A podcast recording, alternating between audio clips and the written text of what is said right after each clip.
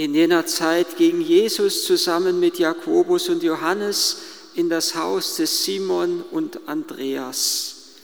Die Schwiegermutter des Simon lag mit Fieber im Bett. Sie sprachen sogleich mit Jesus über sie und er ging zu ihr, fasste sie an der Hand und richtete sie auf.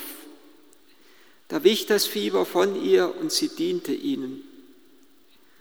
Am Abend, als die Sonne untergegangen war, brachte man alle Kranken und Besessenen zu Jesus. Die ganze Stadt war vor der Haustür versammelt und er heilte viele, die an allen möglichen Krankheiten litten und trieb viele Dämonen aus. Und er verbot den Dämonen zu sagen, dass sie wussten, wer er war. In aller Frühe, als es noch dunkel war, stand er auf und ging an einen einsamen Ort, um zu beten. Simon und seine Begleiter eilten ihm nach, und als sie ihn fanden, sagten sie, sagten sie zu ihm, alle suchen dich. Er antwortete, lasst uns anderswohin gehen, in die benachbarten Dörfer, damit ich auch dort verkündige. Denn dazu bin ich gekommen. Und er zog durch ganz Galiläa, verkündete in ihren Synagogen und trieb die Dämonen aus. Es gibt ein kleines Wörtlein im heutigen Evangelium, das fast ein wenig untergeht, das auch völlig unbeachtet bleibt oder bleiben würde, wenn es uns nicht aufgefallen ist. Im griechischen Text fällt es mir immer ein wenig mehr noch auf als im Deutschen. Wenn es nicht auffallen würde, dass dieses kleine Wörtlein in den letzten Sonntagen immer in jedem Evangelium nahezu vorkam. Im Evangelium schon von der Taufe Jesu, im Evangelium von der Berufung der Jünger, im Evangelium, wo Jesus im letzten Sonntag, wie wir es gehört haben, einen unreinen Geist ausgetrieben hat, im Evangelium auch heute ein kleines Wörtlein, unscheinbares Wörtlein, das auf Griechisch Eutys heißt und auf Deutsch sogleich, sofort, alsbald, ohne Verzögerung. Bei der Taufe Jesu, er steigt hinab in den Jordan und sogleich alsbald erhebt er sich, der Himmel spaltet sich, der Geist kommt in Gestalt einer Taube auf ihn herab. Und sogleich heißt es dann wieder, sogleich alsbald ohne Verzögerung führt ihn den Geist, der Geist in die Wüste. Und als er von der Wüste nach Galiläa zurückkehrt, da heißt es dann wieder, als der Herr die ersten Jünger berufen hat, von den Jüngern sogleich alsbald, ohne Verzögerung, lassen sie ihre Netze liegen und folgen Jesus nach. Und Jesus geht weiter und dann heißt es wieder, sogleich alsbald sieht er die Jünger, Jakobus und Johannes, und sogleich rief er sie, so heißt es, zu sich. Und dann heißt es wiederum, sogleich gingen sie in die Synagoge, das war letzten Sonntag, und zugleich alsbald ohne Verzögerung sahen sie da einen Mann, der von einem unreinen Geist besessen war. Jesus befreit ihn und kaum hat er das erledigt, in Anführungszeichen, heißt es wieder, sobald, sogleich, ohne Verzögerung ging er daraufhin mit den beiden Jüngern Andreas und Simon nach Hause und dann heißt es wieder, sogleich erzählten sie ihm von der Schwiegermutter, die krank im Bett liegt ohne Verzögerung. Das Wort Gottes duldet keinen Aufschub. Jesus hat es eilig, sein Wort zu verkünden und er hat es eilig, die Kranken zu heilen und die Besessenen zu befreien. Es ist ja geradezu auffällig, dass Jesus ohne Verzögerung die Kranken immer wieder ohne Verzögerung heilt. Manchmal in wenigen Etappen, aber er lässt sie jedenfalls nicht warten, und es ist umso auffälliger, dass er auch am Sabbat nicht sagt, äh, kommt morgen wieder, sondern den Mann mit der verdorrten Hand heilt er ohne Verzögerung, auch an einem Sabbat. Oder ein andermal ein Kranker, der schon 38 Jahre lang krank ist. Man könnte meinen, da kommt es jetzt auf einen Tag mehr oder weniger nicht drauf an. Er weiß doch, dass er Ärger kriegt mit den Schriftgelehrten, den Pharisäern. Nein, er heilt ihn an einem Sabbat. Und diesem ohne Verzögerung, dieser Dynamik des Herrn muss auch unsere innere Dynamik entsprechen. So ist es bei den Jüngern, die er beruft, wo es eben ausdrücklich auch heißt, sogleich ohne Verzögerung lassen sie alles liegen und stehen, lassen sie die Netze, den Vater, die Tagelöhner zurück und folgen Jesus nach. Und ähnlich heißt es eben hier im heutigen Evangelium wieder, als es heißt, sogleich geht er in das Haus des Simon und Andreas, da reagieren die Jünger, Simon und Andreas, und sogleich fangen sie an zu erzählen. Sie decken auf, wo irgendetwas nicht in Ordnung ist, wo irgendetwas krank, wo irgendetwas verwundet ist. Und er heilt die Schwiegermutter des Simon und des Andreas. Das Wort Gottes duldet keinen Aufschub.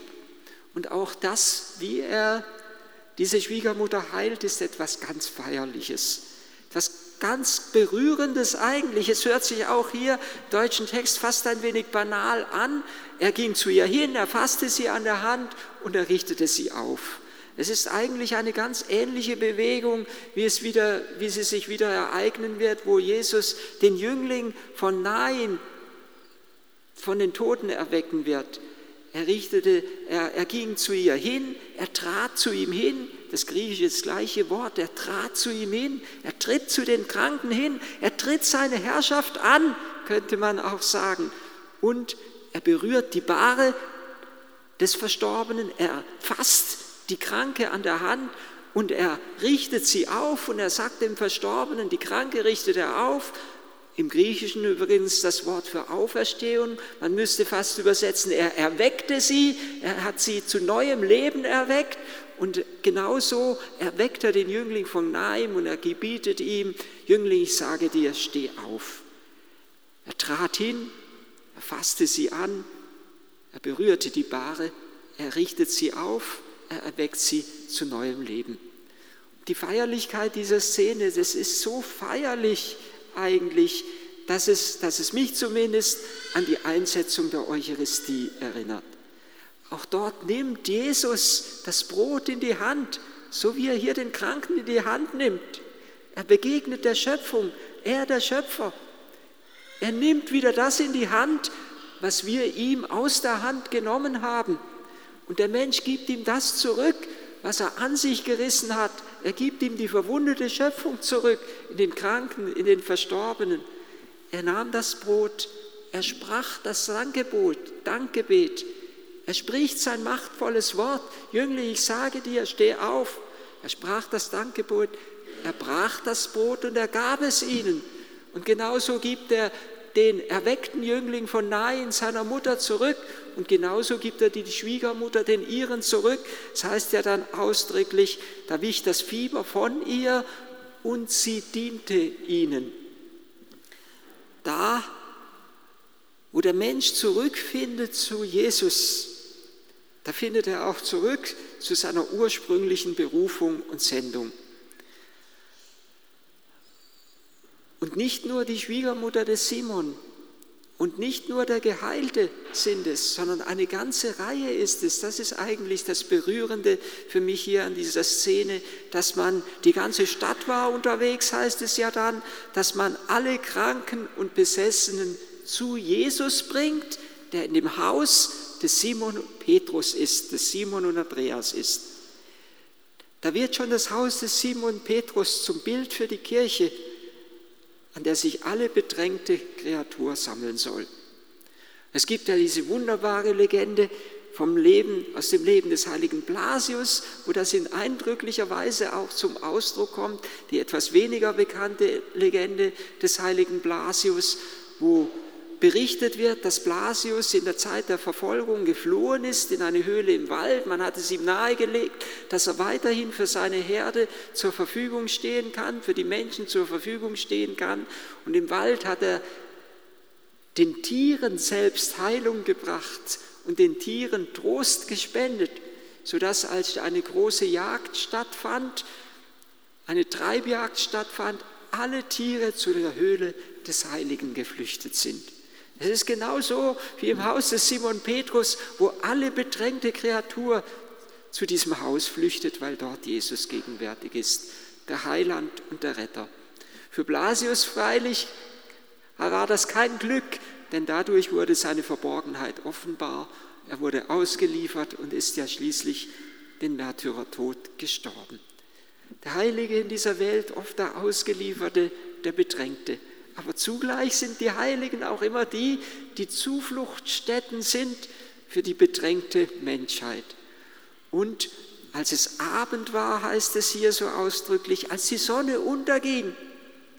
Auch das ist wiederum ein tiefes, nicht nur eine Zeitangabe, sondern hat auch wiederum eine geistliche Dimension. Da, wo es Nacht wird, da drängt man zum Licht. Da, wo es dunkel ist, da sehnen wir uns nach dem Licht. Und genauso sehnen sich die Menschen nach Christus, der eigentlichen Sonne unseres Lebens. So wie die Schöpfung der Sonne entgegenwächst, so sollen wir Christus entgegenwachsen. Am Abend, als die Sonne unterging, ähnlich wie bei Emmaus, bei den Emmaus-Jüngern, als sie Jesus bitten, doch bei ihnen zu bleiben, denn es ist schon Abend, sagen sie, und der Tag hat sich schon geneigt. Und da blieb Jesus bei ihnen. Und sie erkannten ihn, als er das Brot brach. Und hier heißt es dann, dass er in aller Frühe, als es noch dunkel war, Jesus sich erhebt. Jesus tritt ein in unsere Dunkelheit, aber er möchte sich mit uns erheben, dass wir wieder den Weg zum Vater finden. Als es noch dunkel war, brach Maria Magdalena auf. Des Nachts auf meinem Lager, so heißt es im Hohen Lied der Liebe, suchte ich ihn, den meine Seele liebt. In der Dunkelheit bricht die Seele auf, um zum Licht, zu Christus, zum wahren Bräutigam zu gelangen. Und da wo wir aufbrechen zu Gott, da werden wir auch immer hingeführt zu den leidenden Menschen. Jesus drängt es weiter. Er tritt ein ins Gebet, aber es drängt ihn weiter und er sagt ja dann, lasst uns anderswohin gehen, damit ich auch dort verkündige. Seine Verkündigung ist immer begleitet mit machtvollen Zeichen, mit dem Zeichen der Befreiung und mit dem Zeichen der Heilung. Er ist es, der das Reich des Vaters auch in unseren Herzen begründen möchte.